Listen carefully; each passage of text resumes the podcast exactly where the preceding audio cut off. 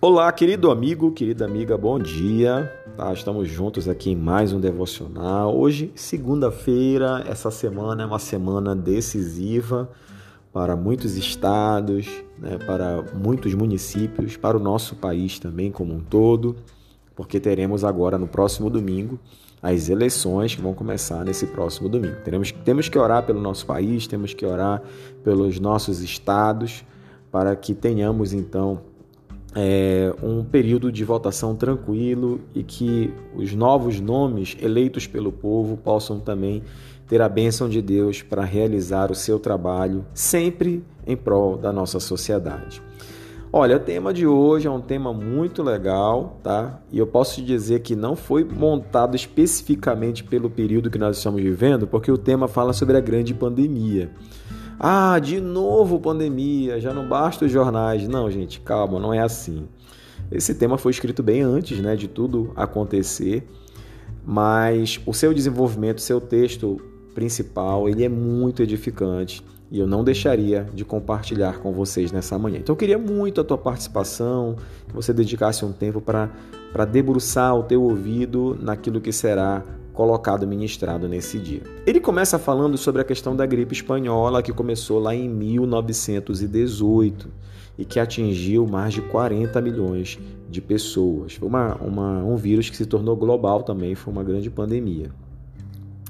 Ah, mas ele também fala a respeito de um fato ocorrido também com o povo de Israel, quando Israel também sofreu uma praga devastadora. Mas o povo sabia a causa da praga e, obviamente, pediu para que Moisés os curasse. Então, eles tinham, o povo realmente tinha sido muito ingrato a Deus e falado contra o Senhor por conta do maná que Deus lhe providenciara. Quando o povo estava no deserto, a palavra de Deus diz que Deus enviava o maná. E maná significa, é uma pergunta: o que é isso? O que é isso? Então, maná era um alimento que vinha do céu para alimentar todo o povo. Ou seja, literalmente Deus alimentou, proveu, trouxe o alimento para o povo. A questão é que depois de um tempo, o povo começou a se enjoar do maná e começou a ter reações né, de ingratidão. E Deus, então, na sua ira, ele enviou serpentes, cujas mordidas venenosas deixavam uma ferida fatal e olha só o que aconteceu. Ele ordenou a Moisés que fizesse uma serpente de bronze e a colocasse sobre uma haste. E lá, por exemplo, lá em Números, capítulo 21, do verso 1 ao 9, que conta esse fato, a palavra de Deus diz assim que todos os que mirassem, ou seja, todos os que olhassem para aquela serpente de bronze, eles permaneceriam vivos.